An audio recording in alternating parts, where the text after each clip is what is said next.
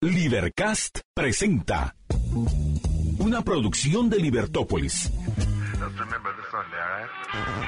Día a día encontrarás los episodios de las emisiones correspondientes a nuestros programas.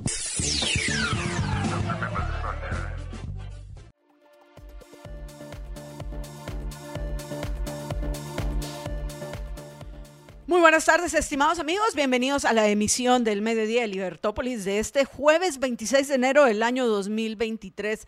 Es para mí, Marta Yolanda Díaz Durán, un gran gusto acompañarlos. Más adelante se va a unir con nosotros a la transmisión Jorge Jacobs. Pero mientras yo los voy a poner al tanto de cuáles son los temas que tenemos hoy jueves, que por supuesto saben que nos acompaña en un segmento María Dolores Arias en el eh, en el segmento que hemos llamado el segmento de la profe. Eh, luego, eh, además de, nuestro, de nuestro segmento diario de la nota tecnológica, tenemos noticias importantes en el ámbito económico, de la justicia, de la economía e internacionales. Y vamos a tener hoy, ¿se recuerdan este en el, nuestro segmento de mm, Así son las cosas en Guatemala? ¿O es esto normal en nuestro país? Pues bueno, hoy vamos a tener un segmento de, lo, de lo que es en nuestra Guatemala o que les hago la pregunta, ¿es así la situación en nuestro país dentro del contexto de las, eh, dentro del contexto electoral?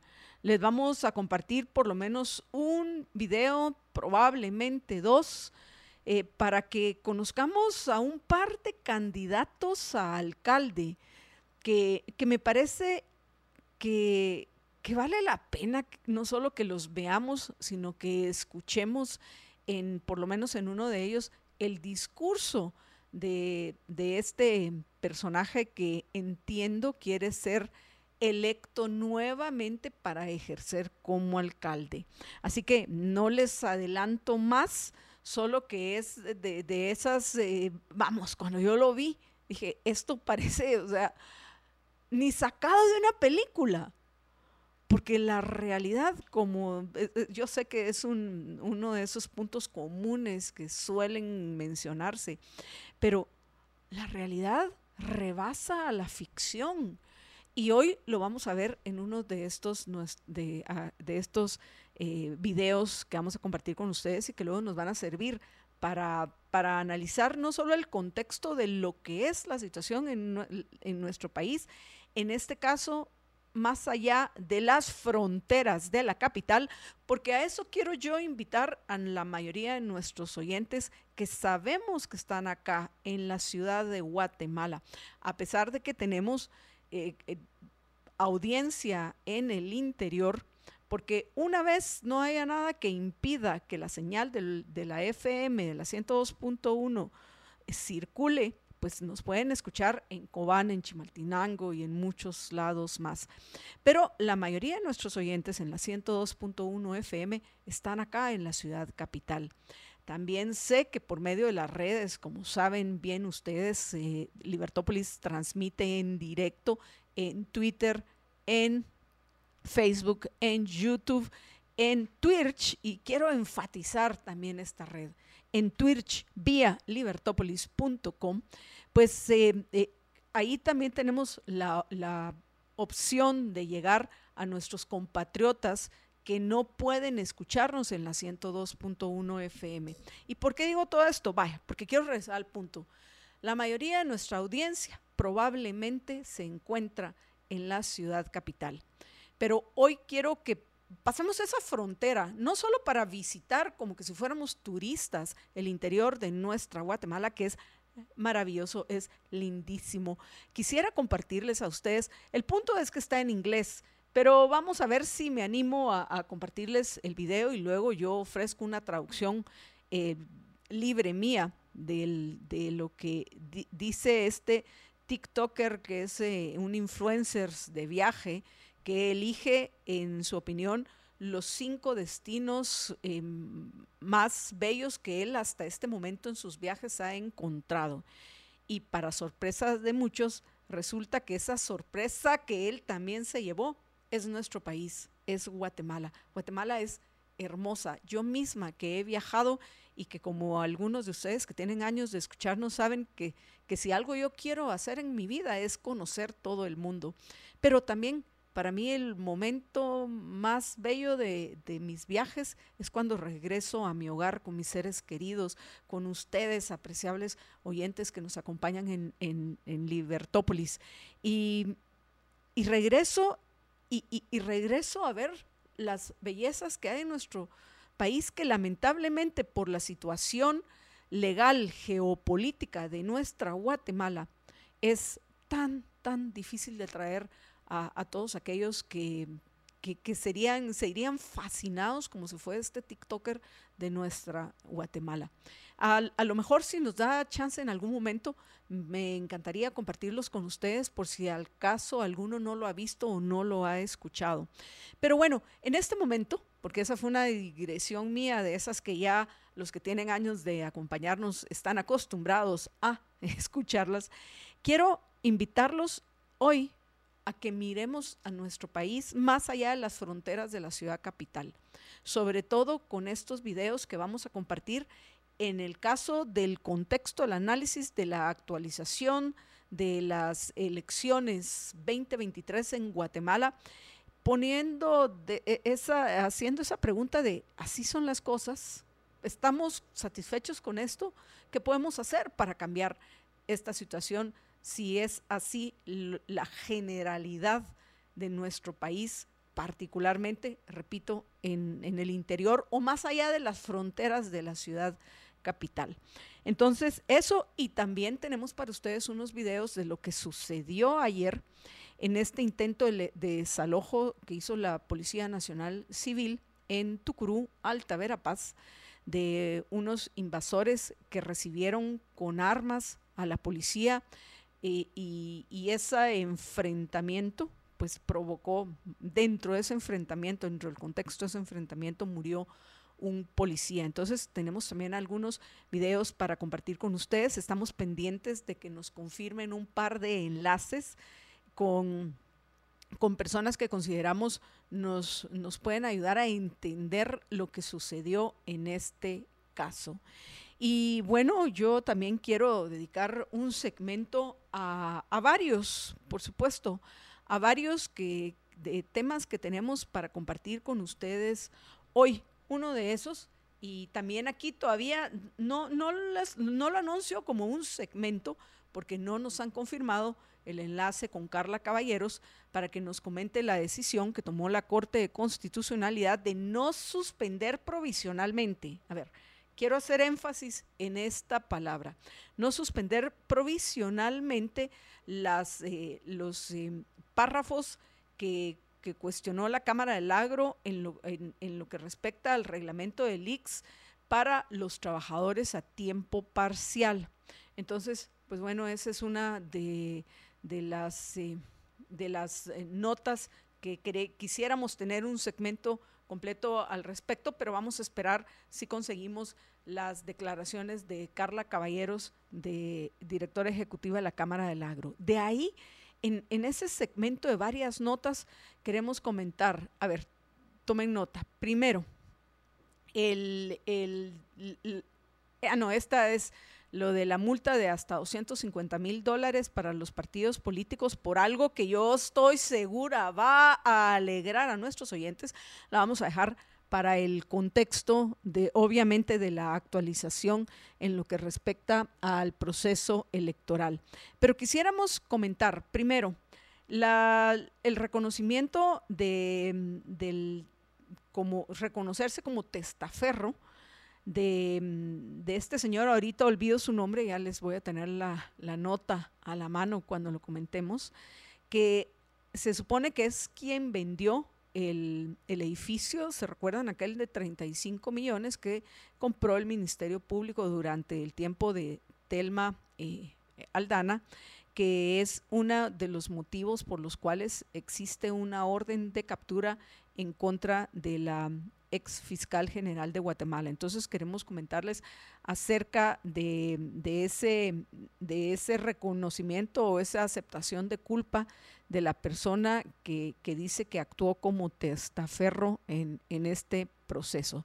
Y eso también me lleva a, a comentar el reconocimiento también de su culpabilidad de exfuncionarios cercanos a Alejandro Sinibaldi de eh, haber hecho, entre comillas, y les vamos a explicar por qué nosotros lo ponemos entre comillas, de lavado de dinero.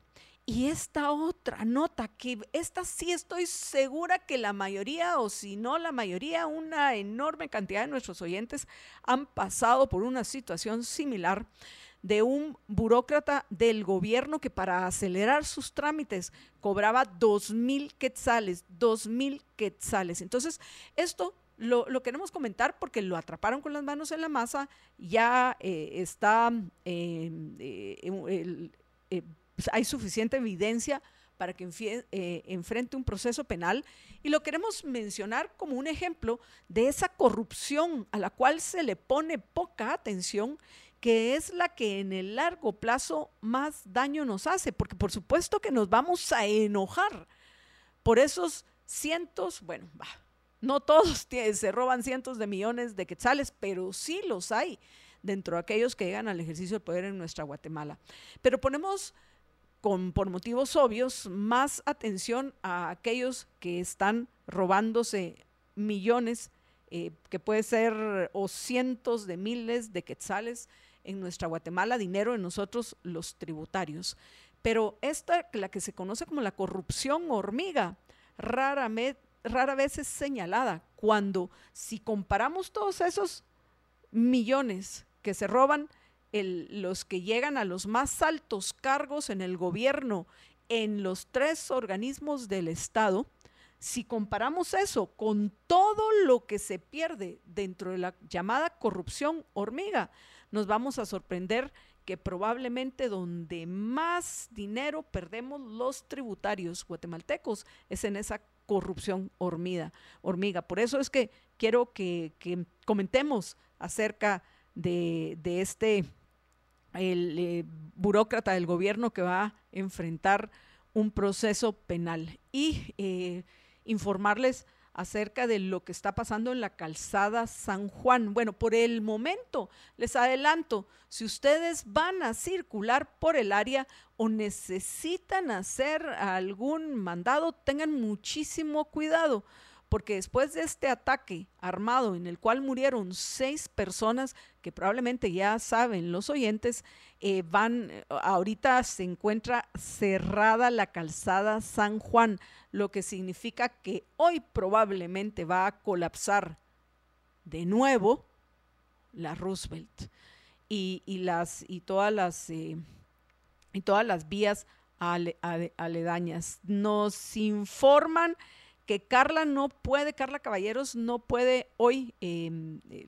hacer un enlace con nosotros para escuchar su opinión acerca de la decisión provisional eh, o la decisión que tomaron los magistrados de la Corte de Constitucionalidad de no suspender provisionalmente los eh, puntos del reglamento del IX en lo que respecta al trabajo parcial que presentaron acciones los señores de la Cámara del Agro, pero que mañana nos confirma, venga, mañana nos confirma esa, ese enlace. Así que vamos a dejarlo, por supuesto que les vamos a, comentar la nota a grandes rasgos, pero mañana vamos a profundizar en ella ya con Carla Caballeros, eh, la directora de la Cámara del Agro. Y finalmente, veamos eh, les vamos a comentar qué pasó con la economía de Estados Unidos, el crecimiento que tuvo durante el año 2022 y lo más importante, cómo nos afecta a nosotros los guatemaltecos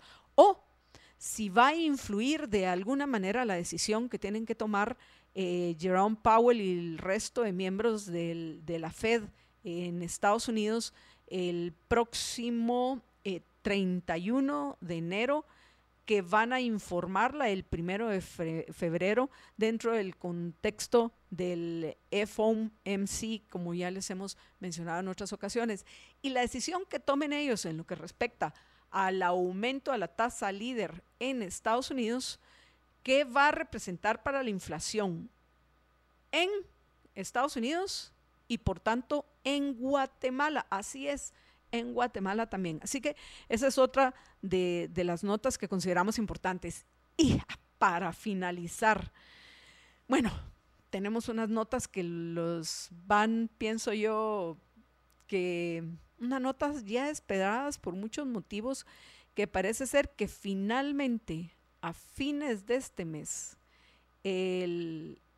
la Organización Mundial de la Salud, la OMS, anunció que están ya considerando en, la reunión del Comité de Emergencia del Reglamento eh, Sanitario Internacional, están tomando ya en cuenta la posibilidad de que eh, a finales de este mes, para ser eh, más exactos, veámonos, creo que es el 30 de enero, el, tomen la decisión de eh, ya declarar finalizada la emergencia mundial en lo que respecta al C-19, al COVID-19.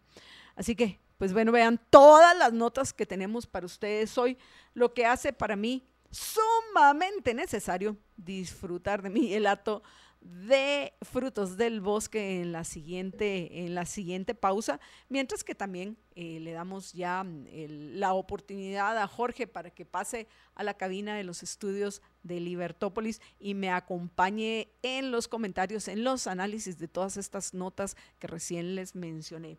Pero a aquellos que nos quieran acompañar con un gelato de Primo de Roma, también recuerden que lo pueden pedir al 3190 9912. 3190 9912. Como bien saben, nuestros amigos de Primo de Roma cuentan con servicio a domicilio en la ciudad capital todos los días y algunos días en Antigua Guatemala.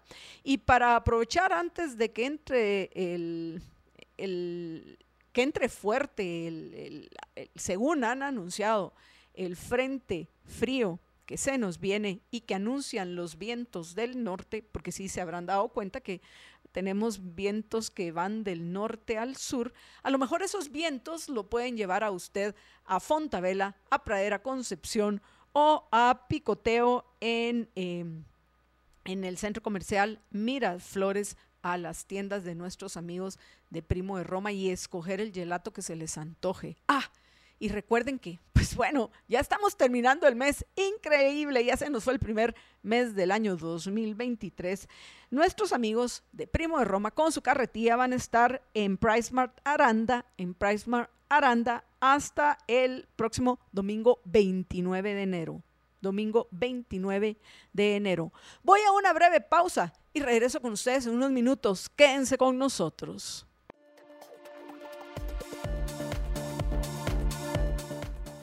Estamos de regreso en la emisión del mediodía de Libertópolis y estoy viendo que Jorge, Jorge, ah bueno, primero que todo demos la bienvenida a George.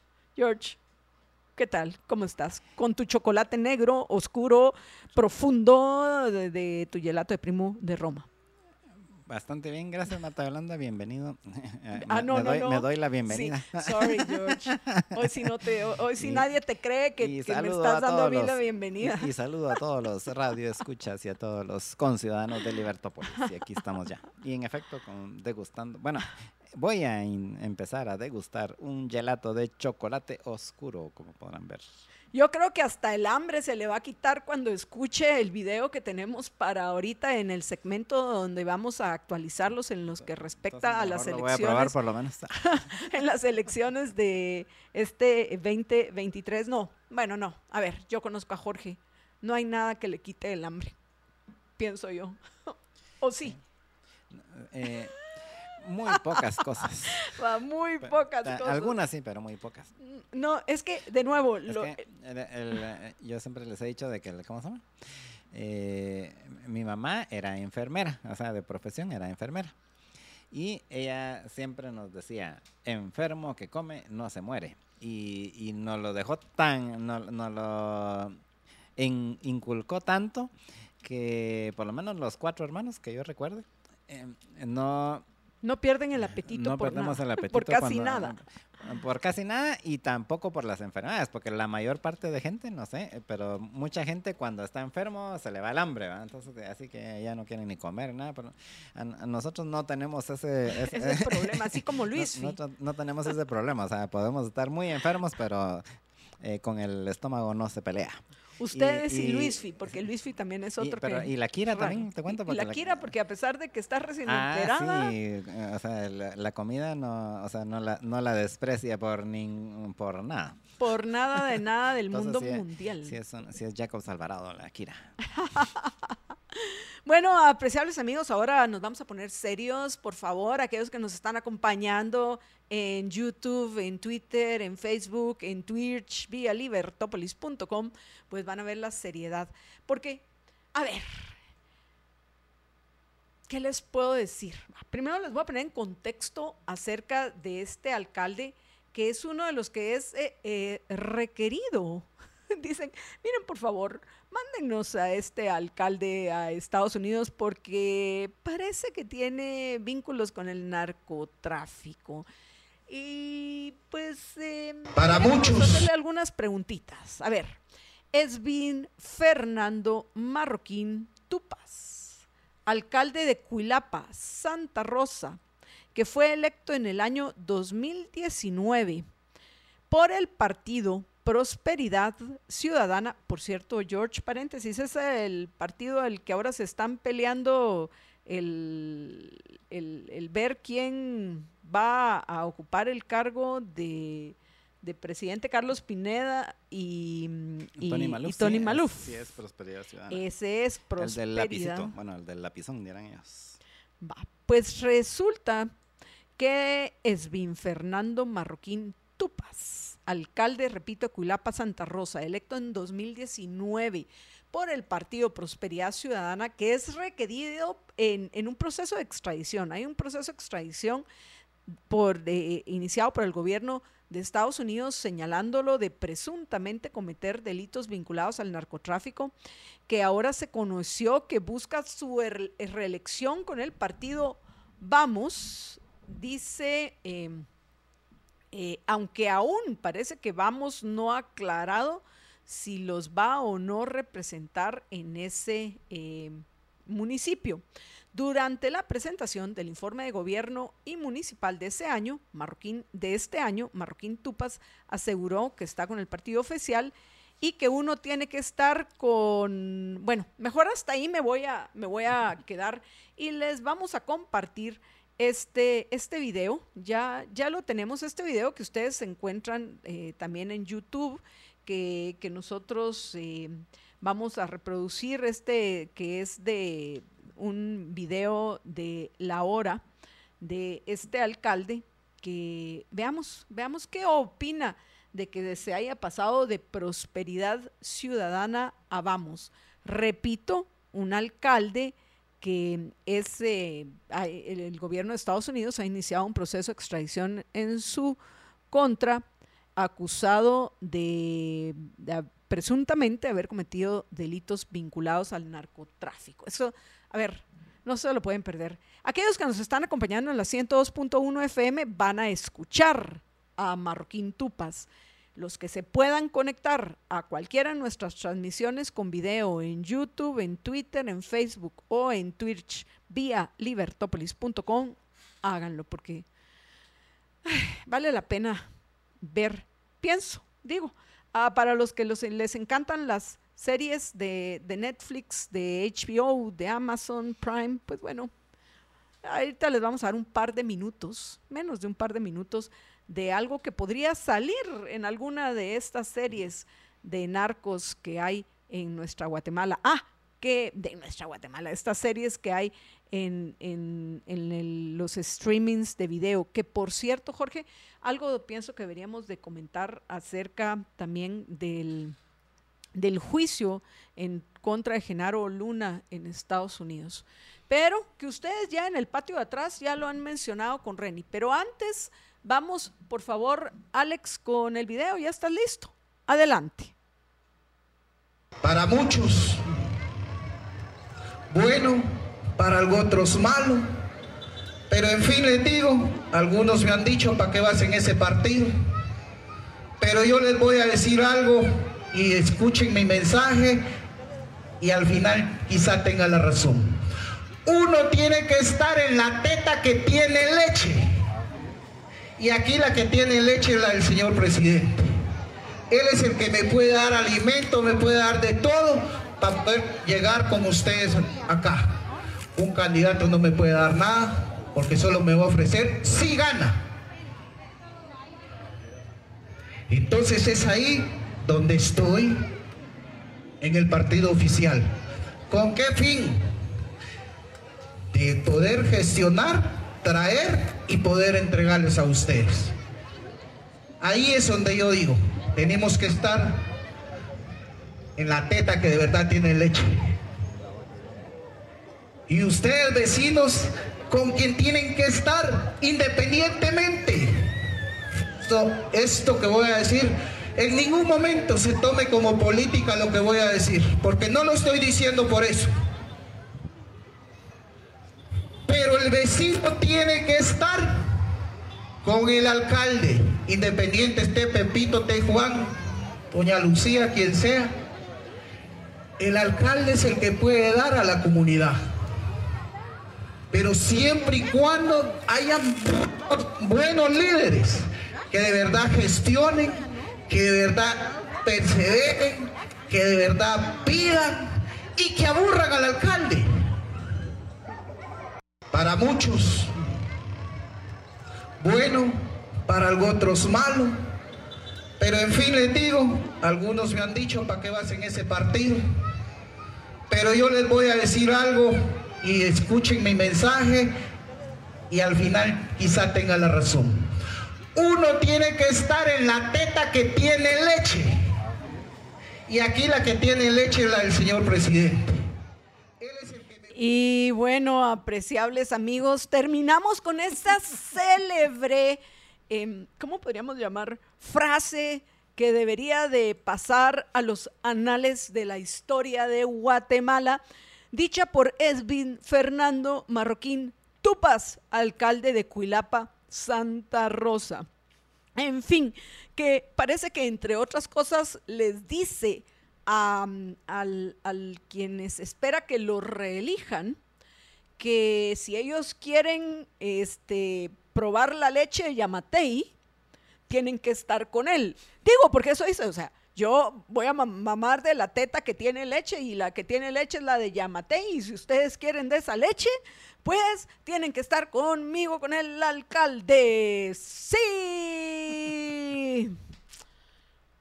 Es que, a ver, yo quiero ir a ver qué opinan los oyentes. Vamos a, voy a entrar a redes mientras Jorge comenta. Aquí está, vamos a ver, hay ya varios comentarios. Eh, ay, están entrando un montón de comentarios, van más rápido de lo que, de lo que yo los pueda, sin duda, eh, leer estos em, eh, comentarios de los oyentes en lo que respecta a, a este hoy alcalde que quiere ser reelecto y que por cierto es buscado por el gobierno de Estados Unidos. Jorge.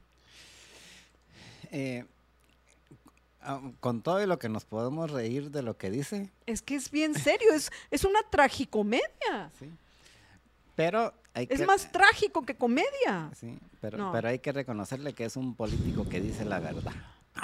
Por lo menos, sí. Por lo menos eh, fue honesto, pues, en esas partes. En otras, aburran al alcalde pidiéndoles cosas. Se van a aburrir pidiéndole cosas al alcalde que lo único que les interesa es que lo elijan para, para sus negocios propios. Es, eh, él está así como una vez entrevistaron a un famoso ex ladrón de bancos y le preguntaban, ¿y por qué es que roba bancos? Pues porque ahí es donde está el dinero, decía. Pues eh, es más o menos, esta es la versión del político que dice eso. ¿Y por qué me voy, se va al partido del presidente? Ah, porque él es el que tiene el presupuesto. Él es el que tiene la plata y entonces, eh, para, y hasta así lo, y lo dice claramente, ¿por qué me voy a ir con un, otro candidato si ellos ofrecen, si llegan? Pero, eh, pero ya está ahí, entonces él sí nos puede dar el dinero. O sea, eh, este, este, es un político de lo más descarado que hay y si quieren hasta vulgar con sus ejemplos, pero al final lamentablemente está diciendo lo que la mayoría de políticos tiene en su mente, pero que no lo dice porque, porque se puede oír mal y se pueden burlar de él o, o no, lo van a no lo van a elegir. Pero al final eso es lo que tienen en mente. ¿Por qué quiere mucha, la gran mayoría de políticos llegar al poder, al ejercicio del poder? Porque ahí es donde está la plata. Y entonces ahí es, la que va, eso es lo que van a poder, por eso es que quieren llegar para poder tener el control de eh, los, ¿cuántos son? Ciento, eh, ya va por 116 mil millones de quetzales del presupuesto anual. Y pues básicamente es lo que está diciendo este, este, este señor. ¿no? Y no estamos hablando de, de una de las áreas eh, yo considero que es una de las áreas más urbanas que hay en el interior del país. No sé si yo hice énfasis varias veces. Cuilapa, Santa Rosa. Cuilapa, Santa Rosa. Y, se mira, se, puede ver que, que es una de las áreas, no es la ciudad capital, por supuesto que no lo es, pero es una de las áreas más urbanizadas de nuestro país. Y este es el alcalde. ¿Cómo serán en otros lugares? Donde probablemente no haya quien grabe esta, em, eh, donde no hay quien grabe este tipo de, situaciones, Jorge. O sea, esto me parece a mí eh, increíble. Y, no es el único. Lástima que del el otro que les había comentado, el otro alcalde que es eh, Dionel Ramos Aguilar, que fue electo por el partido FCN Nación como alcalde municipal de Esquipulas, Palo Gordo, San Marcos, que fue señalado por la Fiscalía de Delitos de Narcoactividad por su presunta vinculación a una estructura relacionada al narcotráfico que por lo que le retiró su inmunidad en el año 2021, lo que quiere decir que sí hay evidencia de esas relaciones delincuenciales y criminales de este, de este alcalde, que también que tal vez algunos de los oyentes lo recordarán. Yo no sé si nosotros tenemos todavía a la mano ese video donde él dijo, soy narco y que, pues resulta que... Eh, era narco. Pues resulta que, que, luego pues se armó un relajo que sí, que si no, que la, la, la, la, la, la. Aquí lo importante es que también a él le parece que, lo, que ahora... Eh, si se quiere reelegir, va a necesitar el dinero de los tributarios, que se lo puede dar la, teta de Yamatei, y disculpen que así fue como lo dijo el otro, el, otro alcalde, y que entonces él va a correr en su reelección por el eh, partido Vamos por una Guatemala mejor. ¡Qué Guatemala tan mejor! La que buscan estos personajes. Pero eh, yo quiero compartir algunos de los mensajes que nos están eh, dejando los oyentes que me parece interesante. Walman dice, en todos los partidos están financiados por los narcos. Así es, tristemente. Mafer Ruiz Álvarez dice, M&M me hizo reír tanto. Qué bueno, Mafer. Aunque, de nuevo, nos podemos reír, pero es una tragedia. Eh, ¿Es esto lo que vamos a aceptar como lo normal en nuestro país? Y bueno, tal vez nosotros no vamos a ver a candidatos a alcalde de la capital con un, eh, con un mensaje como con este. suerte. Sí, no, pero lo más probable es que en la capital no, Jorge, porque lo que yo quiero es retar a la mayoría de nuestros oyentes en el buen sentido de la palabra para que pasemos las fronteras de la ciudad capital, superemos las eh, fronteras de la capital y podamos ver qué pasa ahí nomás, en Cuilapa, Santa, Rosa, en Cuilapa, Santa Rosa. No les estoy hablando de Tucurú, Alta Verapaz, donde fue ayer este zafarrancho, donde murió un policía, ¿no? En Cuilapa, Santa Rosa. Pero vamos a ver, dice José Calderón, ¿será que sabe eh, ¿será que sabe que los hombres no tienen eh, leche eh, precisamente en las tetas? Gracias a nuestro amigo Juan Carlos Ceballos Schaefer, también amigo, como muchos otros que ya los voy, voy a mencionar que compartieron nuestro programa. Cidia Pérez Barrio dice, qué pobreza en mentalidad y de educación. Pero pregunta, ¿refleja a quienes, a la mayoría, no a todos, pero refleja a la mayoría de quienes lo eligen? Pregunto, es de nuevo, pregunta, no es una afirmación. A ver qué me eh, eh, responden los oyentes. Wallman dice, si lo escriben y ganan, no lo pueden extraditar pues no podrían porque tendrían nuevamente el privilegio. Por eso nosotros se recuerdan que estamos en contra del privilegio del antejuicio y hemos hecho campañas en contra de ese privilegio. Dice Carol Piedrasanta, cada vez estoy más decepcionada de los politiqueros. Eso es lo que hay. Así quieren ir a votar por los mismos.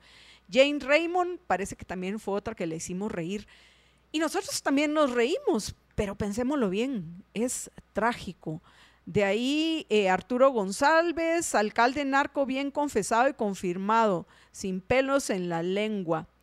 Eh, de ahí em, Pedro Pablo Vázquez Gutiérrez, saludos Pedro Pablo, ojalá sea extraditado, es un desgraciado y descarado. Freddy Asensio, esa frase va para los anales de la historia de la politiquería guatemalteca. Correcto era lo que yo decía. Saludos, liberclásicos. Gracias a Freddy Asensio. De ahí, eh, Carol Piedrasanta dice, los peores elementos de la sociedad llegan a esos puestos, al Ejecutivo y al Congreso. ¿Pero por qué? Porque vivimos dentro de un sistema de incentivos perverso y eso es lo que tenemos que entender. Tenemos que entender que es un sistema de incentivos perverso.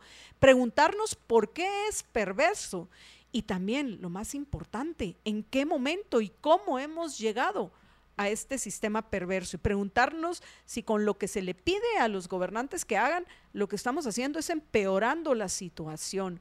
Freddy Asensio, gracias que nos escucha en la 102.1 FM. Eh, dice de ahí Francisco Javier Fernández, todo lo que tenga que ver con Yamatei no sirve más con este gobierno corrupto. Em, Arturo González, en el ejercicio del poder ahí está la plata fácil, abundante y sonante. Te haces millonario sin empresa, sin trabajo y sin esfuerzo. Corrupción dura.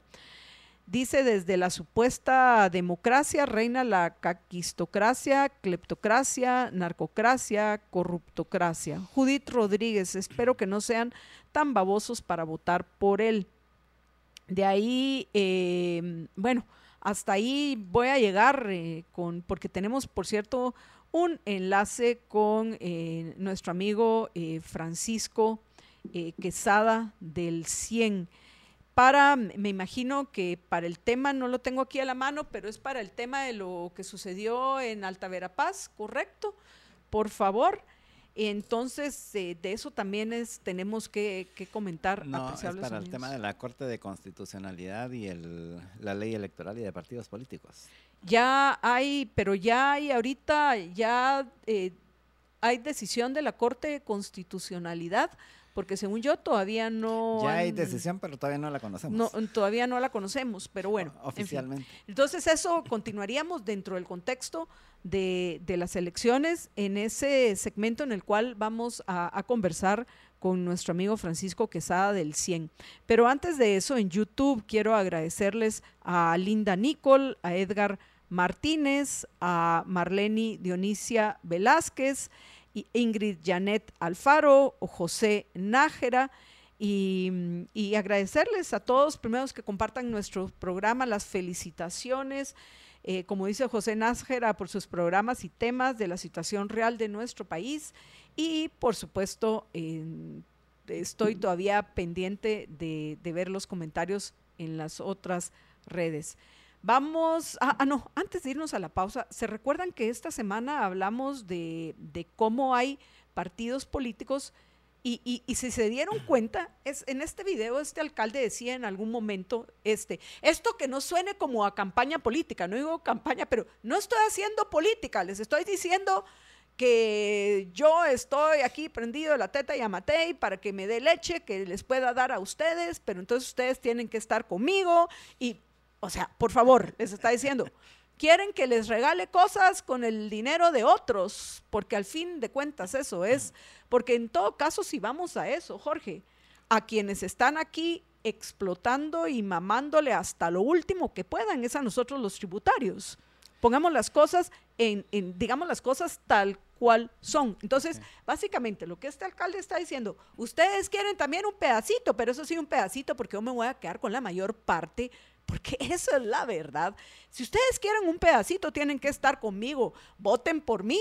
¿Qué más campaña política que hacer ese llamado al vote, voto? Pero, pero él dijo, no, no, no, no, no, que esto, esto no se tome como campaña política. Por favor, ¿cómo, cómo lo van a tomar como campaña?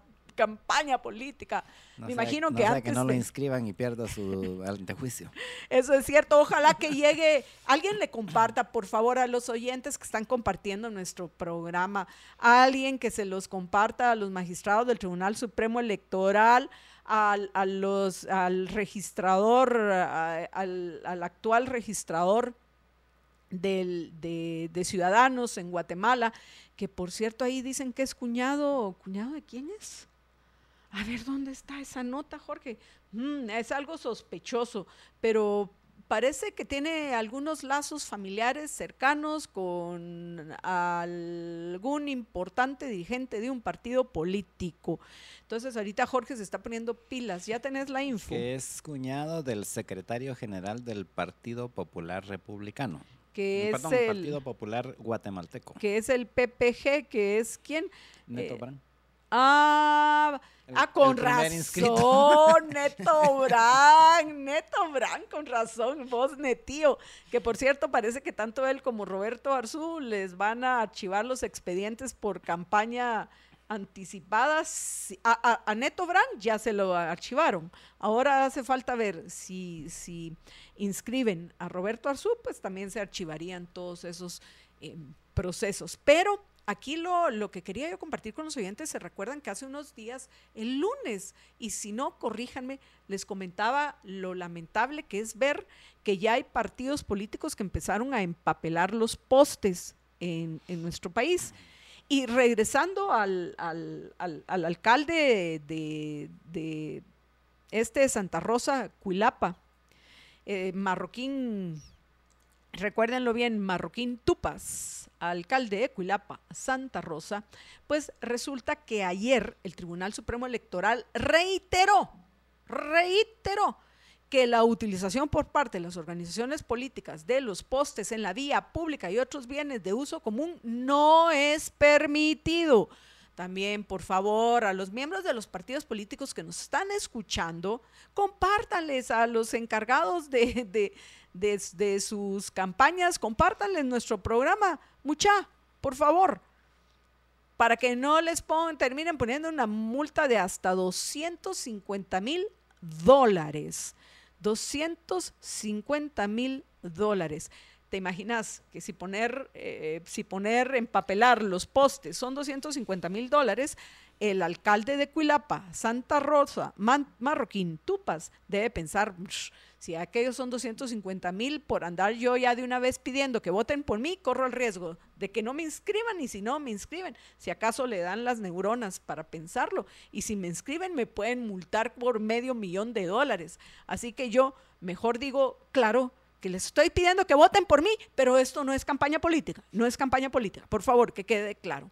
Pero bueno, regresando al punto, pienso que, que, probablemente nuestro programa de lunes donde hablábamos de esto, sí llegó a oídos de los eh, magistrados del Tribunal Supremo Electoral, porque reiteraron, repito, que las eh, que la utilización por parte de las organizaciones políticas de los postes en la vía pública y otros bienes de uso común, no solo los postes, otros bienes de uso común no, no es permitido, en particular durante la primera fase del proceso electoral, por lo cual los partidos podrían ser multados con montos de hasta 250 mil dólares, 250 mil dólares. Así que, pues bueno, algo hay que más tomar, que Hay que tomar fotos de todos los postes que encuentre y, mándelas al y, y eh, publíquelas y etiquete al Tribunal Supremo Electoral y al registro de ciudadanos.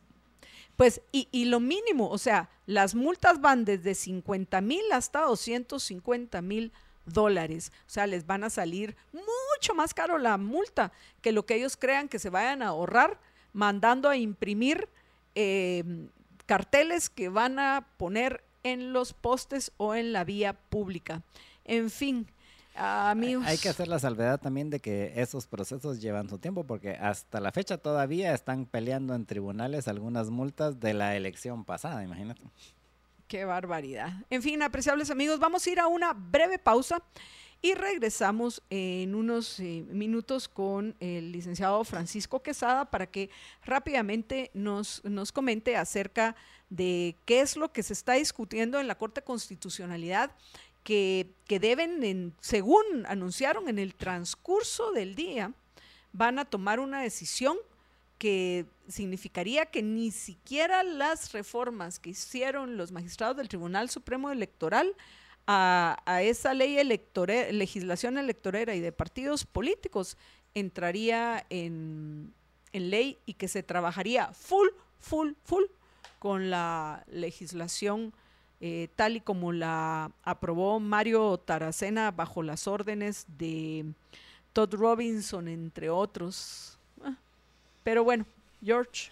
Eh, sí, solo quiero recordarles a todos nuestros radioescuchas que Mr. V Self Storage es el líder en Centroamérica de la industria del autoalmacenaje. Tiene presencia en tres países, 12 ubicaciones, más de 3.000 espacios y 22 años de experiencia para que usted pueda, por ejemplo, guardar su inventario ahí en las bodegas de Mr. V Self Storage, que le ofrecen seguridad, fácil acceso a las ubicaciones, flexibilidad en los contratos y precios y asesoría sin costo. Si quiere más información, puede encontrarla en el sitio mrbstorage.com, mrvstorage.com o llamarlos al 2314 49 49. Mr. B Self Storage, encuentra tu espacio.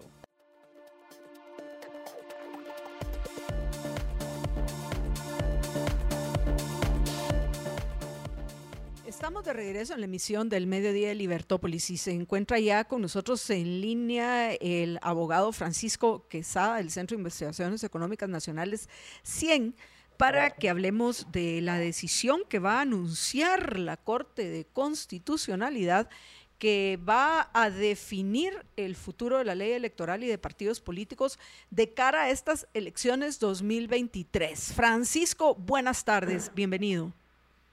Buenas tardes, Marta Yolanda, qué gusto saludarte a tus órdenes. Gracias, Francisco. A ver, rápidamente, ¿nos puedes poner en contexto de qué es lo que está pasando en, lo que respecta a la ley electoral y de partidos políticos?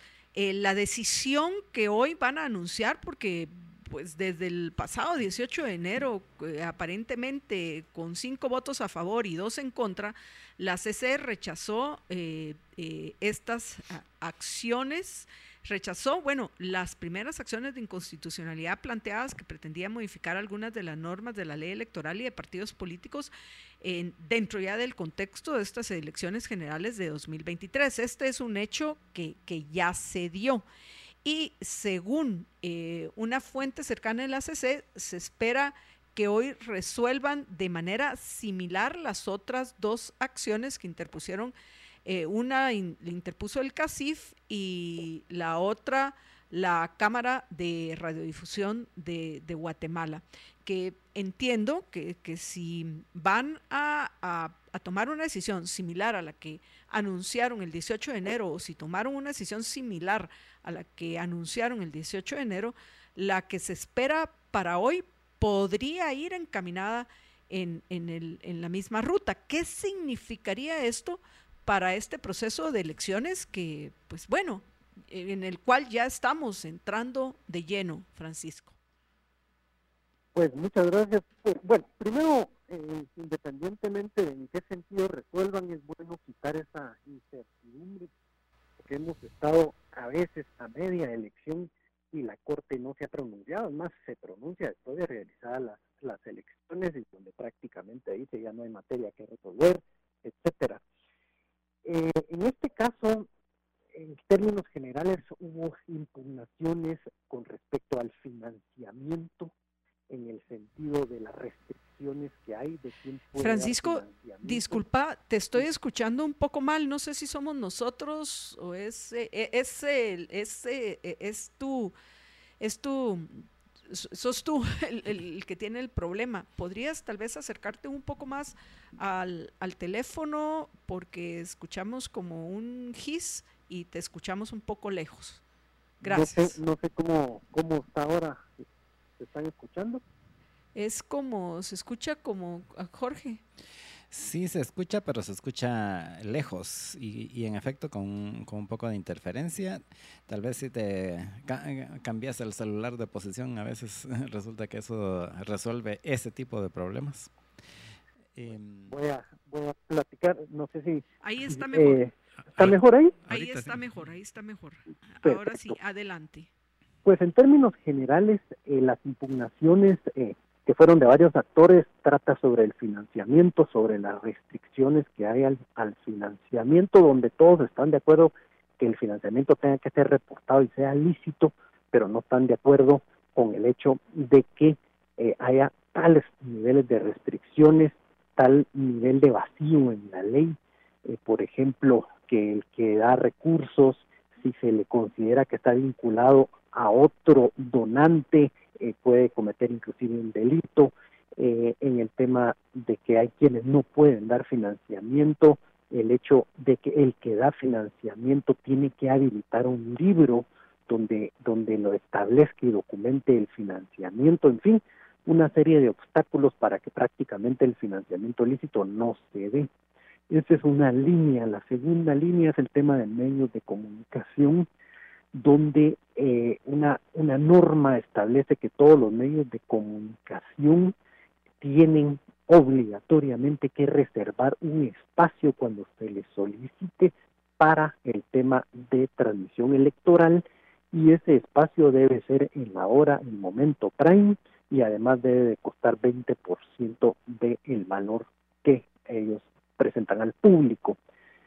Esto se impugnó eh, de manera interesante porque se dice que es prácticamente una expropiación, porque es llegar a, un empresario de comunicaciones y decirle a usted le quito un espacio, le quito un espacio prime y además le pago el, el 20%. Otro tema que se impugnó es el tema del transfugismo en lo que en lo relativo que alguien que pertenezca a un partido y renuncia en la próxima elección, otro partido no lo podría recibir, o sea que si entra a una elección no puede participar con un partido diferente al que fue electo eh, con anterioridad. Entonces, de, de todos estos temas, eh, ya la, la Corte ha venido a pronunciarse en el sentido de no aceptar las inconstitucionalidades sin embargo, en el tema del transfugismo dijo no, pero sí.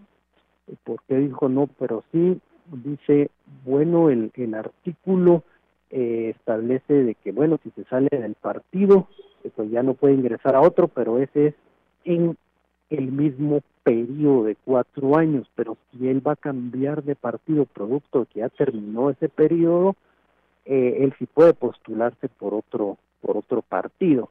O sea que ellos lo que hace la Corte es decir, el artículo no quiso decir eso y hace una reserva interpretativa de que si voy a figurar en otra elección por medio de otro partido, sí lo puedo hacer, lo que, lo que abre la puerta pues a, que aquellos que cambian de partido pues puedan aparecer eh, con una candidatura en un partido diferente.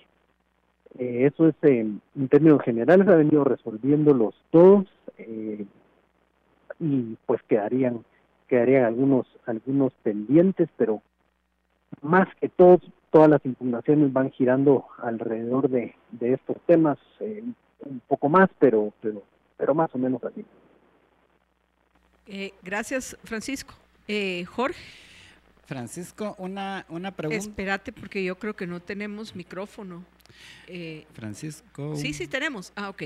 Francisco, una, una pregunta. ¿Qué pasa si ahorita la Corte eh, publica alguna decisión con relación a, las acciones que ha habido con eh, con relación a la ley electoral y de partidos políticos en el sentido de que cambie algo de lo que ya está en la ley, es decir, que no, que no deniegue alguna de las acciones, sino que alguna sí le dé trámite.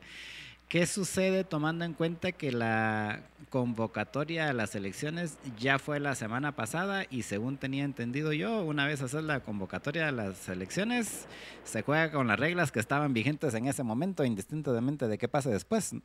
¿Qué sucede con las decisiones de la Corte de Constitucionalidad en ese caso? Pues la, la Corte de lo que ha venido resolviendo, yo digo que prácticamente ya ya fue eh, agotando bastante de la de la materia materia impugnada la única que probablemente todavía haga falta por supuesto que a haber más eran varias pero el tema el tema de las campañas del, de la época tan restringida para hacer campaña. Entonces eh, si la corte resolviera por ejemplo eso si se habría que acatarlo, eh, por supuesto, lo que dice la Corte y la campaña política empezaría en el momento que la, que la Corte lo determine, eso sí cambiaría las reglas del juego, en el sentido que empiecen a hacer campaña desde ya, eso sería uno de los, pero supuesto, o sea que sí se acata lo que, lo que dice la Corte y con los efectos eh, inmediatos en, que señale la Corte.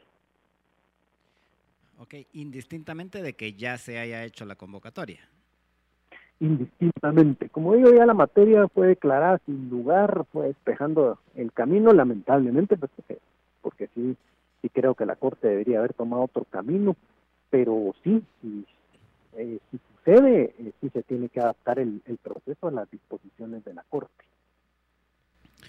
Ok, y, pero en general decís de que ya ha ido tomando decisiones la Corte. ¿Eso quiere decir que esas eh, decisiones ya fueron publicadas? Porque por lo menos yo la única que he visto publicada, las que publicaron, las dos que publicaron la semana pasada, justo el viernes, antes, unas horas antes de la convocatoria, eh, que publicaron dos, eh, eh, dos decisiones, pero otras entiendo que ya las tomaron, pero no sé si ya las han hecho públicas o si ya las publicaron. Por lo menos en el diario oficial no las he visto. No sé, no sé si vos tenés otra información.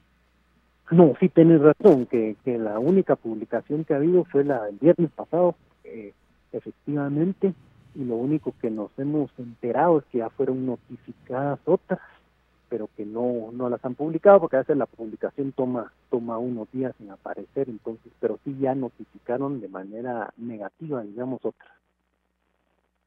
Ah, ok. Eh, eh, Francisco, ¿algo más que querrás agregar antes de que terminemos? Pues a mí lo, lo particular me parecieron muy importantes estas inconstitucionalidades y me parecía de que deberían de haber ser eh, sido resueltas de una manera favorable. Creo que tendrán que esperarse a que haya una, una nueva corte para volverlas a plantear, porque sí tiene que cambiar el, el, ordenamiento electoral en ese sentido, en el sentido de las campañas, en el sentido del financiamiento, en el sentido de, de equiparar, digamos, la, la arena política a los a, a la nueva oferta electoral eh, y con respecto a los tradicionales y que ya llevan años, porque si entran en una en una situación de una gran desventaja. Entonces sí, creo que es un, dedo que hay que ponerlo sobre el renglón y esperar a que culmine esta corte para ir buscando un, nuevo criterio, porque sí son temas que no han favorecido la, la democracia. Entonces sí hay que seguir insistiendo en ese tema y, seguir insistiendo en la nueva legislatura de plantearlo vía reformas a la ley electoral para, como digo, para ir balanceando el tema y e ir rompiendo esa hegemonía que tienen los grandes partidos sobre, sobre toda la, la nueva oferta electoral. En Sí, Jorge, parece que tiene todavía una pregunta. Adelante. Francisco, ha circulado desde hace unos días eh, un supuesto voto razonado disidente del, del magistrado Roberto Molina Barreto con relación a estas eh, a, estas acciones que todavía no han sido publicadas, como, como, como mencionamos hace un momento. Eh, no sé si has tenido la, la, oportunidad de ver ese voto razón, ese voto disidente. leí los de que publicaron el viernes y, los votos no entran en mayor razonamiento, solo dicen que no están de acuerdo y ahí lo dejan, no, no lo, no lo explican. Entonces, ah, en este, en este eh, caso sí es un voto razonable, así es completo, sí está toda la explicación que ha estado circulando en las redes, eh, que presumo, o sea, con lo que dijiste de que ya hasta fueron notificados los, las personas, presumo de que sí es, yo, eh, que no es, ¿cómo se llama? O sea, que sí es cierto ese, o que sí es, ¿qué? Correcto ese, mm, e, eso que ha estado circulando, pero entonces ahí te lo voy a mandar. Ah, perfecto, perfecto, porque el del viernes sí era un, una disidencia, pero sin mayor explicación, solo no estoy de acuerdo con lo que resolvió el resto y, ahí terminaba la explicación. Ah, bueno, qué bueno y lo voy a leer atentamente. Ok, ahí te lo mando entonces. Gracias, eh, Francisco, y hasta la próxima. Hasta la próxima, un fuerte abrazo, mis amigos. Gracias. Y bueno, vamos al corte, apreciables amigos, eh, pero antes de eso, eh, yo quería darles una noticia, pero mejor lo hago para después porque les tengo que contar con un poco más de detalle, Jorge, de que es muy, pero muy, muy probable que el próximo lunes hay una alta probabilidad. No, no, no todavía hay que celebrar, pero hay una alta probabilidad de que el próximo lunes sea nuestro último reporte semanal del COVID-19. Así que yo creo que lo vamos a, no, yo creo que lo vamos a empezar a extrañar. Vamos a tener que pensar en otro segmento para, ese, para los lunes. Ya teníamos ese segmento. O sea, ¿no te has dado cuenta de lo que eso nos va a significar, Jorge? Vamos a una breve pausa después de, de que les recordemos, apreciables amigos, de que nos sigan en todas las redes sociales. Recuerden como Libertópolis. A ver, Jorge, Comentarle a los oyentes. Estamos en bastantes redes, no todas, porque hay un montón que uno ni conoce. pero, en las más importantes estamos en Facebook, en YouTube, en Twitter, en Instagram, en TikTok, en Twitch y en Spotify. Solo nos tiene que buscar como Libertópolis y ahí nos va a encontrar. Y síganos y compártanos y denle like a nuestras publicaciones para que más personas puedan enterarse de lo que está sucediendo. Y en algunas redes en particular, como por ejemplo en YouTube, eh, no solo dele like, sino adicionalmente hay un, tiene una campanita ahí, dele dele una, un clic ahí en la campanita y póngale que le notifique cuando estemos al aire, así no se pierde ninguna de nuestras transmisiones. Vamos a una breve pausa y regresamos con ustedes junto con María Dolores Arias. Quédense con nosotros.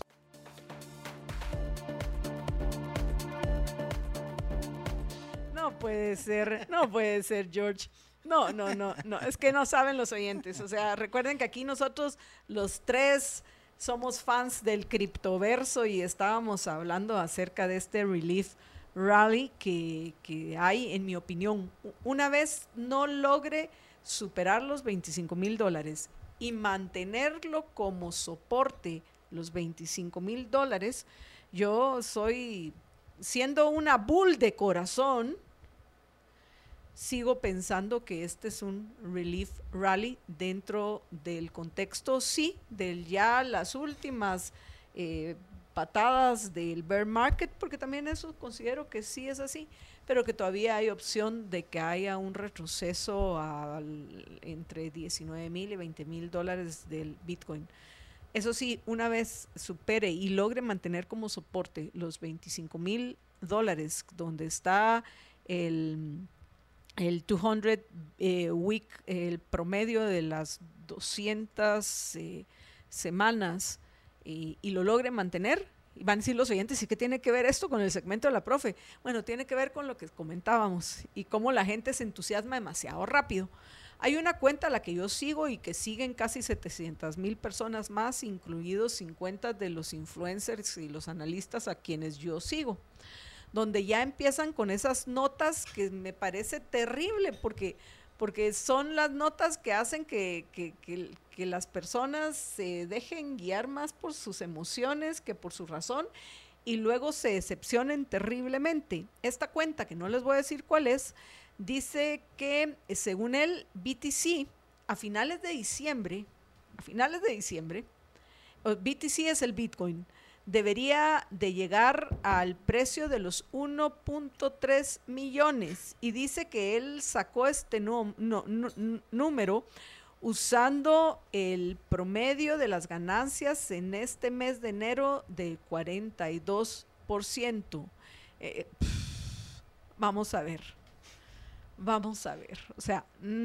por eso es que estamos como estamos. Y Jorge feliz. es que eso era, lo teníamos que contar. Jorge feliz. Jorge, te alegraste. Vi hasta cómo te brillaron los ojitos. Pero era ironía. ah, yo no soy, menos mal. Yo no soy tan... Menos mal, menos mal. Yo no soy tan naive. Como son muchos otros. Pero bueno, mientras leímos chance a la profe para que avanzara su gelato de prima, primo de Roma. MD, buenas tardes, bienvenida. ¿Qué tal? Muy buenas, muy buenas tardes y buenas tardes a todos y buen provecho. Estaba aquí revisando unos temas que me parecen por También estabas haciendo números a partir de, de 1.3. Eh, eh, yo recuerdo una historia, y deben haber varias, pero recuerdo una historia de las mil y una noches de Sheresade, en la que ella cuenta esta historia de, un, eh, de una persona que está en su recámara y hay un saco de harina y está haciendo todos los planes que puede hacer con ese saco de harina y llega a hacerse millonario y está tan feliz de que va a ser millonario que eh, pues eh, eh, exclama o hace algunos gestos eufóricos y tira toda la harina a la tierra, al, al piso. entonces ahí, entonces estaba haciendo eso de pensando todo lo que se haría con, con, con ese rally que, que algunos proyectan para fin de año. Pero bueno. Yo ya estaba esperando que Marta Yolanda nos fuera a llevar a, la. Ah, sí, en, jet privado. A aquel viaje, sí. que nos ofreció que cuando sea multimillonaria. Aquí queda grabado, ¿eh? Queda grabado que nos ofreció. Queda grabado que lo dijeron Jorge y María Dolores. y, que, y que luego se echa para atrás. No, sí. Sí, no, no es.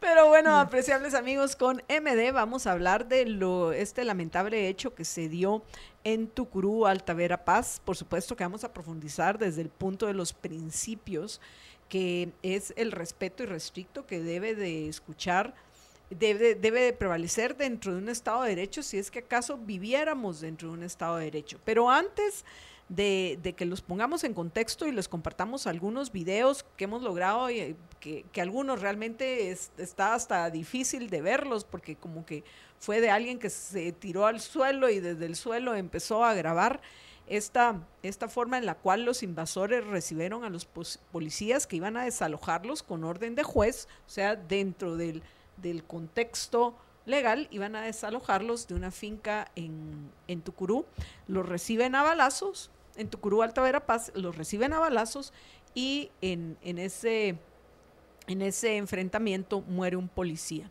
Pero quiero aprovechar a agradecerles a Daniel Balam, a Juan Carlos Ceballos Schaefer, que ya lo había mencionado, a Carlos Molina de Dios, Luis Alexander Díaz Panzay, a Eugenio Baquiax, Lucrecia de Sáenz, Gerardo Anleu, Estuardo Hernández, a José Calderón, a Michelle Fernández, eh, que están entre los Liber amigos que han compartido nuestro programa, que todavía, que puedo ver que lo compartieron. Por cierto, hoy oro para Michelle, plata para José y bronce para Estuardo Hernández. Pero bueno, eh, regresando al, tema, esto es eh, lo que vamos a, compartir con hoy con ustedes, una reflexión acerca de estos hechos. Antes de que pongamos los videos, que por supuesto no vamos a bloquear nuestros micrófonos porque lo que ustedes van a escuchar son gritos y disparos y otras cosas más. Entonces, por si al caso Jorge, María Dolores o yo queremos emitir alguna opinión en particular para poner al tanto lo que está sucediendo a quienes nos están acompañando en la 102.1 FM, vamos a poner, eh, vamos a dejar el audio de los videos y, vamos a dejar abiertos nuestros eh, micrófonos para, para, para poder comentar lo que está sucediendo por lo que les voy a pedir a Jorge y a María Dolores que si quieren escuchar la balacera es importante que se pongan sus audífonos. Bueno, MD parece que no le pusieron audífonos, así que ella no va a poder escuchar la balacera, sino solo ver las imágenes, pero a lo mejor eso le, va sonido. El problema es que vamos a tener los micrófonos eh, abiertos. O sea, no importa que yo no escuche. Entonces se va a colar. pues yo ya los escuché, si quieres yo te presto los ah, míos. Va. Gracias. Así que no hay ningún problema que, que los que, que, que, tú lo escuches. Sí, porque yo no lo vea. Entonces, eh, ¿alguno de ustedes dos quiere hacer algún comentario antes de que compartamos estas imágenes con que Creo que vale la pena dar el contexto de las imágenes. Adelante, MD. Eh, por lo que entiendo, es, se trata de un desalojo en, una comunidad, ahorita les doy bien el nombre, esto es, y lo anoté aquí, aquí está, en la finca Montemaría del municipio Tucurú, en Alta Verapaz. Em, se hace un, ah, por orden de juez, hay un desalojo en una invasión que hay en esta finca. Los policías acuden eh, para prestar el auxilio que se está ejecutando esta orden judicial, el Ministerio Público también acude, se hacen negociaciones para hacer este desalojo y no avanzan las negociaciones y hay de, eh, reacciones violentas por al parecer en estas eh, y me imagino que la investigación lo irá dilucidando mejor por parte de quienes están invadiendo las la finca. Ok. Bueno, ¿algo más, Jorge? ¿Querés agregar?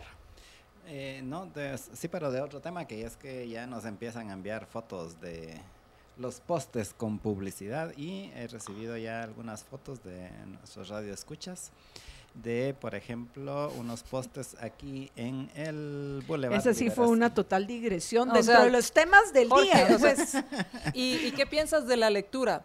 Pues no, miren, pero la verdad es que la película que vi ayer me pareció muy interesante porque, y, además quiero decirles que los poporopos estaban buenísimos, porque así que ahí voy a parar las fotos en un rato.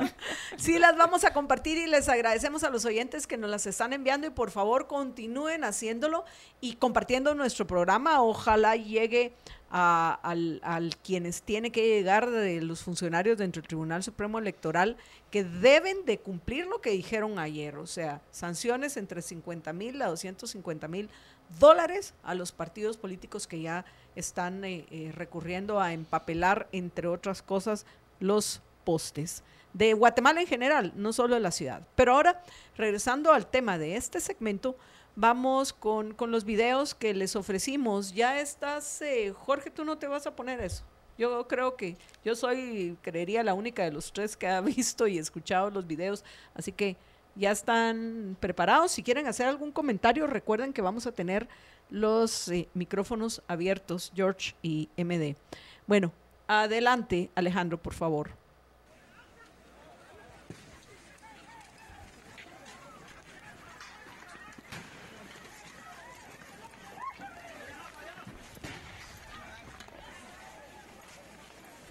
Bueno, yo lo voy a comentar para quienes nos están escuchando este video, porque veo que Jorge y María Dolores solo están ahí impresionados viendo este que, es, e, es uno de los más complicados de ver, porque hasta los vemos de, cabeza a, los policías que corren para protegerse de, los balazos con los cuales los recibieron los em, invasores eh, de, la finca en Tucurú, Alta Verapaz. Ahí lo estamos viendo otra vez este video, por si acaso usted no le dio tiempo de verlo eh, dentro desde el principio. Luego, pues vamos a pasar también a otros de, los videos. Esos vemos, según puedo estimar, ahí ya se mira a uno de los policías heridos porque fueron varios los que sufrieron. Ahorita ya este también es un video un poco confuso, pero podemos ver con un poco más de detalle cómo salen corriendo los policías y regresan. Entiendo ahí, ahorita los vemos corriendo, pero si recuerdo correctamente, regresan con el, podemos ver en el fondo, al, esa moto que tenía que hacer ahí. Ahí van, ahí llevan ya al, policía herido, no, no sé si es el policía que murió en, este intento de, desalojo en, esta finca en, en Tucurú. Entonces, pues bueno, vemos cómo se protegen los, los policías. ¿Cuánto tenemos más videos? ¿O este es el último? Dos más. Entonces vamos a pasar a, los otros dos videos que estamos compartiendo con ustedes. En esta ya vemos cómo, cómo están sacando a uno de los policías heridos. Acá vemos cómo ya lo están lo están llevando a una de las ambulancias que a una de, las ambulancias pues para obviamente llevarlo a, recibir los eh, primeros auxilios eh, que, que, se necesitan. Aquí vemos también otro, estamos viendo otro video donde se ve que llevan cargado a, otros de los eh, policías heridos. Cuesta mucho verlos porque pues me imagino que, quien quiera o quienes quieran que los hayan grabado eran, aquí en este caso deben de ser policías. Nosotros buscamos alguno que nos acercara más a qué estaba pasando con los invasores, pero de esos videos no hemos conseguido alguno que, que se pueda compartir. Así que si algunos de ustedes tienen algún video que no hayamos compartido de esta invasión, principalmente en donde se, se vea la reacción de, de los invasores o que veamos qué está pasando del otro lado, se los agradeceríamos muchísimo. Ya saben que nos pueden enviar al 45 85 42 80 45 85 42 80 ya pues eh, vamos a dejar de fondo, vamos a regresar eh, nosotros, eh, la imagen de nosotros tres en pantalla, pero vamos a dejar como el principal los videos para que los que se van conectando y no los han visto puedan también ver, ya no escuchar lo que sucedió, pero sí ver lo, lo que pasó. A ver, vamos con, comencemos con, con nuestra invitada en este segmento, María Dolores Arias. MD, ¿qué piensas? Muchas gracias. Em, mira, hay varios temas aquí por los cuales abordar esta, este tipo de notas. Uno es el tema de las invasiones, el respeto a la propiedad y esa falta de, certeza de la propiedad privada. Segundo, el tema de la actuación de la policía y, los protocolos para actuar en una situación como esta. Desafortunadamente, el, el agente que fallece, Minor Morales Calat, de la comisaría 24, y esto en Zacapa, y, que además fueron tres, eh, también tres policías más lesionados, Wilmer Cecilio Hernández Vázquez, Edwin Cotcus y el subinspector Miguel Ángel Piedra Santa, que recibieron heridas en la pierna, en el abdomen y piernas. Y, mm, el, oficial o el, policía que fallece, el, el policía que fallece, recibe un disparo en el pecho. Y me pongo a pensar en el de, aquí, como les digo, varios temas. Uno, el tema del respeto a la propiedad privada, otro, el tema del protocolo. me voy a enfocar en este momento en el protocolo. Ahí tenemos precisamente la, foto del policía, no de él muerto, pero sí tenemos una foto del policía que que, murió, que, pues... 28 años de servicio según lo que narraban las, y los tweets del, de, la de la misma Policía Nacional Civil. Eh, hoy fueron las honras fúnebres, hoy, hoy fue el, el sepelio de, de, este oficial, de este agente de policía quien falleció con, por una bala en el pecho. Primera pregunta que, que me hago es, entiendo el tema de los protocolos para poder eh, mediar y buscar que haya no haya un abuso de poder por parte de la policía, pero, pero el protocolo indica que deben acudir sin armamento. pero los reciben con armas. Es que ese es mi punto. estaba pensando, es como pedirle a un médico que vaya sin su equipo de trabajo, si su, si su maletín donde lleva equipo básico. Ahora, si bien es cierto, puede haber un abuso de poder, ¿Cómo regular esto? Porque al final no estaban tratando con personas pacíficas, por lo que estamos viendo. Eh, hay que determinar de dónde venían los, los disparos. Pero empecemos por el tema del protocolo, que para empezar no puedes mandar a tus oficiales a hacer esta actividad sin el equipo necesario. Y empezando con por sus chalecos antibalas. Si bien es cierto, se supone que es un desalojo y que debe ser pacífico y que se está buscando la negociación para que sea, se haga en paz, estás viviendo una situación de riesgo. Y en esa situación de riesgo, yo no sé qué hubiera pasado si este guardia, este perdón, este policía recibe ese disparo con un chaleco antibalas, suponiendo que el chaleco funciona, porque esa es otra historia. O sea, que está bien que no vayan armados, pero por lo menos que vayan protegidos. Entonces. Y, y yo no sé si no deberían llevar alguna forma de repeler la agresión. O sea, tal vez no todo el personal va armado, pero hay un personal de repliegue, pero si llevas un equipo de protección, si te puedes defender o si puedes repeler la agresión, porque pareciera que pues hay un canche que te saca el arma y, te, y los policías pues tienen que hacerse un lado porque la, la, metralleta o el, arma es más fuerte. Por otro lado, pues estos están armados y entonces la policía se tiene que replegar. Eh, mi punto es que debe haber una revisión profunda de estos protocolos y de esta situación que se está dando de cómo mandar al personal, porque realmente lo están mandando como ovejas al sacrificio. Em, por otro lado, es cómo evitar también ese abuso de poder o una, eh, un, uso excesivo de la fuerza.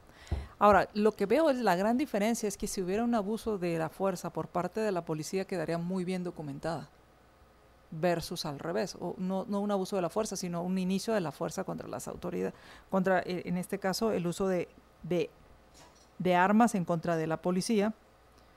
Y, y, pues esto desgraciadamente lo que nos muestra también es la, la poca, el poco respeto que hay hacia las autoridades, en algunos casos ganados, pero en otros no tanto, y el poco respeto que hay hacia una, una convivencia pacífica, que esto me lleva a la segunda a la segunda parte que es la más importante. Esto no se daría si hubiera certeza de castigo. Esto no se daría si hubiera una protección a la vida, a la libertad y a la propiedad.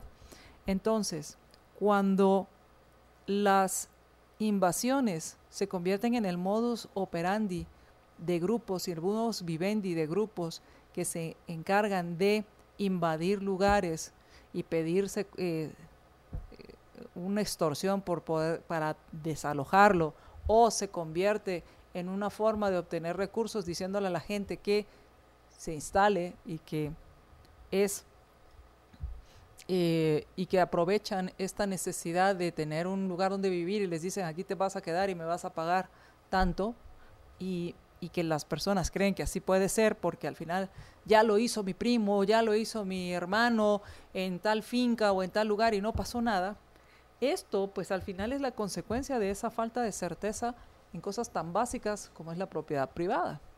Entonces, si tenemos el tema de la, protección a la vida, a la propiedad y a la libertad, si, las si realmente fueran, una, fueran importantes para este o los gobiernos anteriores y los que vendrán, estas situaciones serían minimizadas y el tema de eh, no, eh, las, los desalojos o las invasiones no se convertirían en el modus vivendi, porque el tema aquí es que se convierten en el modus vivendi de muchos eh, criminales que se aprovechan de esa falta de presencia del gobierno y de certeza de castigo. Y por otro lado, pues mis condolencias a la familia que, del policía fallecido y que espero que esto también para todos aquellos que, que, que han crecido en esta institución o que se han desarrollado en esta institución, en esta organización como la policía, pues puedan incidir en, en, en la forma en que se está llevando a cabo estos desalojos, porque entiendo el tema de buscar minimizar la violencia, pero tampoco podemos obviar que muchas veces a los que se enfrentan estos policías es a gente violenta. Entonces, por lo menos, por lo menos darles la protección, porque al final tanto ser humano es el que invade como ser humano es el que está haciendo un está haciendo cumplir la ley. Entonces, hay que proteger a los policías. Jorge, algo que querrás agregar antes de que nos vayamos a la pausa. Pues, solo que, em, como, como bien lo dice María Dolores, esto es algo que no debiera de suceder en el sentido de que no debiera de ser necesario de que se hagan estos desalojos. Sin embargo, les recuerdo que ahí, yo ya, no, ya perdí la cuenta, pero bueno, no, no. Más bien, no sé el número porque solo Acabamos de entrevistar a... ayer precisamente Ayer precisamente compartimos con... ¿Ah, ayer no, antier. ¿Antier? Ah, ok. Pero, con o sea, José Fernando y con Andrea. Varios miles de fincas que están invadidas. Quienes quieran en- saberlo, escuchen nuestro programa el martes pasado, George. Hay varios miles de fincas que están, eh, fincas y, y granjas y terrenos que están invadidos actualmente en el país. Algunos de forma muy violenta como estos de, de Tucurú, algunos otros tal vez no tanto, pero al final están invadiendo la propiedad privada. Y, eh, y esto es... eh, es una ironía si lo ven desde ese punto de vista en el sentido de que la gente que invade pues se queja de que no tiene propiedad, pero si llegase a ser esa su propiedad, te aseguro que no le gustaría que ellos les invadan esa su propiedad. Pues tan así que la, la están defendiendo en este momento. La o están sea, defendiendo y a balazos aquí. así es. Y eso que no Que la consideran su propiedad, ya ese es otro tema si es legítimo o no, pero la consideran su propiedad y la defienden para no ser desalojados. O sea que es, la, es sagrada la propiedad de ellos, pero no de los demás. No, ni Es esa no es- es propiedad, es un robo. Así es. El tema Es aquí es, el tema aquí es que Es como los corruptos que, que, que lo que nos robaron a nosotros los tributarios eh, lo reclaman como propio. ¿Cuál es la y, luego- diferencia? y con eso pagan las multas y las Y con el- así es. Ok. Pero bueno, en fin, MD, eh, eh, entonces- reflexión final antes de que el, el terminemos, tema que vayamos este a la es, pausa. el tema este es revisar protocolos y además también el tema de eh, el por qué es tan importante proteger la vida, la libertad y la propiedad como una función principal del gobierno y por último me pongo a pensar si así, si así reciben a la policía, no quiero ni pensar qué pasa con los dueños de estas propiedades y que si entonces te conviertes en que el más violento es el que prevalece y deja Eso de tener pasa sentido. cuando, eh, eh, eso sucede cuando no se vive dentro de un Estado de Derecho. Por eso, y entonces deja de tener sentido la asociación. ¿Para qué queremos asociarnos si me tengo que estar defendiendo de todos? O sea, básicamente es, literalmente es la ley del más fuerte eh, en, en un, en, un país donde supuestamente está organizado el gobierno precisamente para defender los derechos de, la, de, de las personas, de la ciudadanía.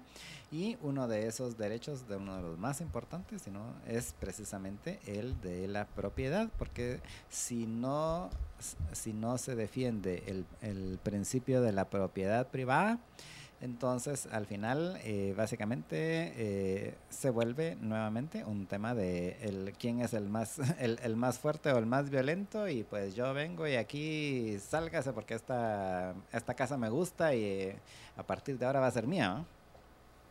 Eh, termino con algunos comentarios de los oyentes. Brian eh, Roblero dice, sí mínimo deben de llevar chalecos antibalas, aunque esta gente sea, entre comillas, pacífica. De ahí, eh, Víctor Anleu, la triste realidad es que en esos lugares es tierra de nadie. Existen grupos empoderados con armamento de grupos civiles irregulares, financiados, capacitados por grupos internacionales. Allí en ese lu- lugar hay extranjeros, europeos y americanos financistas. Ernesto Villatoro deben procesar legalmente a la autoridad que ordenó que los policías fueran al fueran al eh, matadero sin protección y sin armas. Y eh, nos saluda Brian Roblero y felicita a MD diciendo la excelente opinión de MD como siempre. Ahora sí, apreciables oyentes, vamos a una breve pausa. Regresamos con ustedes con la nota tecnológica y después de la nota tecnológica les vamos a comentar eh, cuál es el motivo, cuál es la razón por la cual probablemente el lunes que recién pasó fue nuestro último. Así es. El lunes recién pasó fue nuestro último reporte semanal del COVID-19. A lo mejor, a lo mejor el lunes hacemos uno de despedida, quién sabe. Golondrinas y todo. Quédense con nosotros que todavía tenemos más notas que comentar con ustedes después de la nota tecnológica. Y en la nota tecnológica de hoy pues les voy a hablar un poco acerca de la contraparte del chat GPT, porque se ha vuelto muy famoso el tema del chat GPT y se recuerda incluso la nota de ayer era con relación a, la que ya se formalizó la inversión de Microsoft en eh, OpenAI, la siguiente inversión porque ya es la tercera, y que se ha especulado, porque no eso no ha sido el dato oficial todavía, eh, que se iban, iban a invertir 10 mil millones de dólares en, en la empresa esta OpenAI, que es la la que creó el chat GPT.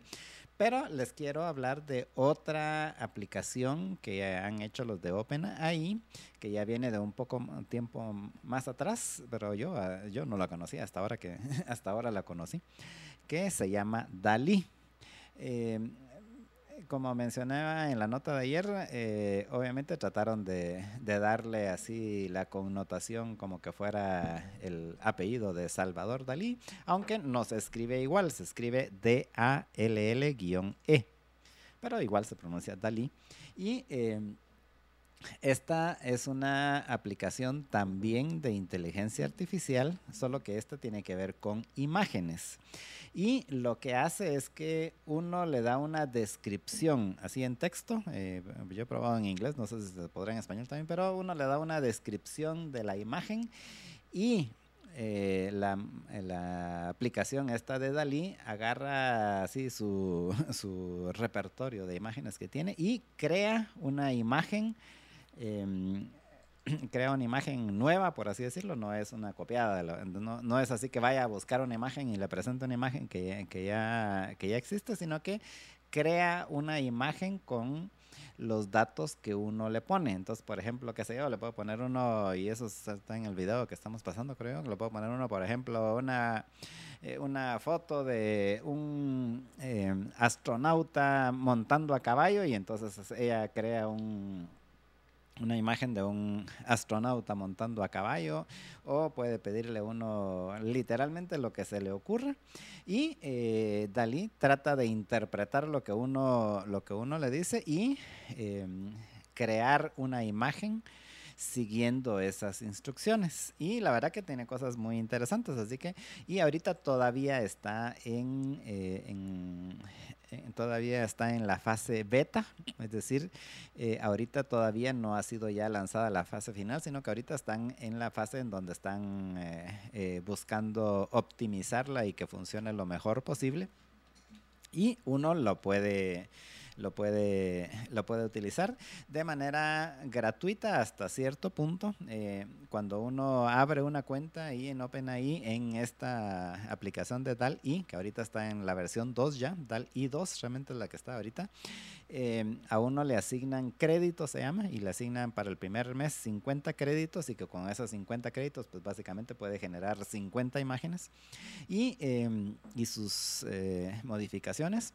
Y luego cada cada mes le van asignando otros 15 créditos, entonces uno puede utilizarla 15 veces, por así decirlo. Y si usted necesita utilizarla más, entonces puede comprar más créditos y, eh, y, utilizarla más, ¿verdad? Pero pienso que por lo menos para entender y aprender cómo funciona, pues con los créditos que le dan de manera gratuita es suficiente. Así que lo invito a que pruebe esta aplicación. Repito, es una aplicación de inteligencia artificial que crea imágenes con base en la descripción que uno le pide de una imagen. Esta es el video, pues es de OpenAI y esta es la nota tecnológica que llega a ustedes gracias al patrocinio de Tigo.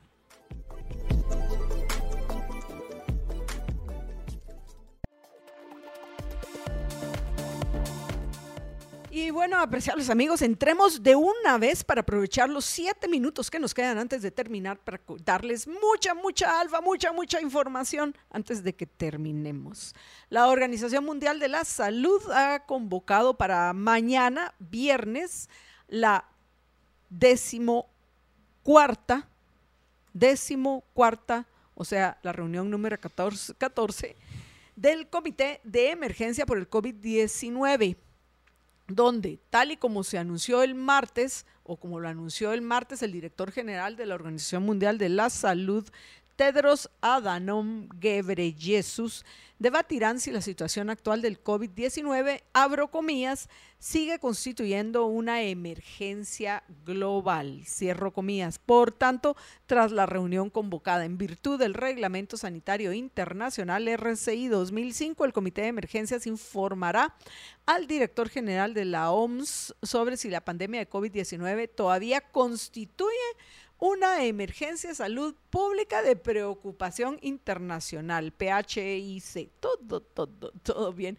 explicado para que nos quede claro. El Comité de Emergencia también emitirá recomendaciones temporales a la OMS y sus Estados miembros. Asimismo, tras finalizar la reunión, se compartirá con los medios de comunicación un comunicado. El Comité de Emergencia del RSI para la COVID-19 celebró su primera reunión los días 22 y 23 de enero de 2020. El 30 de enero de 2020, luego de su segunda reunión, el comité informó al director general que el brote de COVID-19 constituía una emergencia de salud pública de alcance internacional.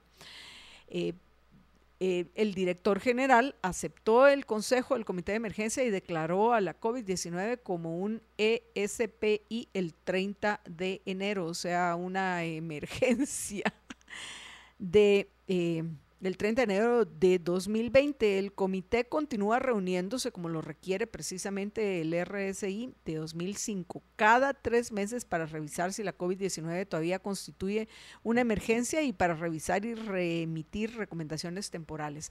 ¿Qué significa eso? Si se reúnen cada tres meses y la reunión fue convocada para mañana, si mañana no declaran el fin de la emergencia, tendremos que esperar nosotros tres meses para, para que finalmente digan, vaya, pues el COVID-19 ya es un mal endémico, aprendamos a vivir con él. Aunque hoy por lo menos hay la esperanza de que sí, efectivamente, eh, se termine con esta, que es una decisión política, porque si es una decisión de salud, ya sabemos que cada uno de nosotros se debe cuidar. Yo lo que recomiendo es que hagan lo que hago yo y mi familia, que tomamos todos los días como hábito de vida una onza del blend de ELA que tiene quinasia, vitamina C, zinc, eh, jugo de vera, ginseng semeriano y bueno, muchos ingredientes más que lo hacen único, lo mejor que hay, ¿para qué?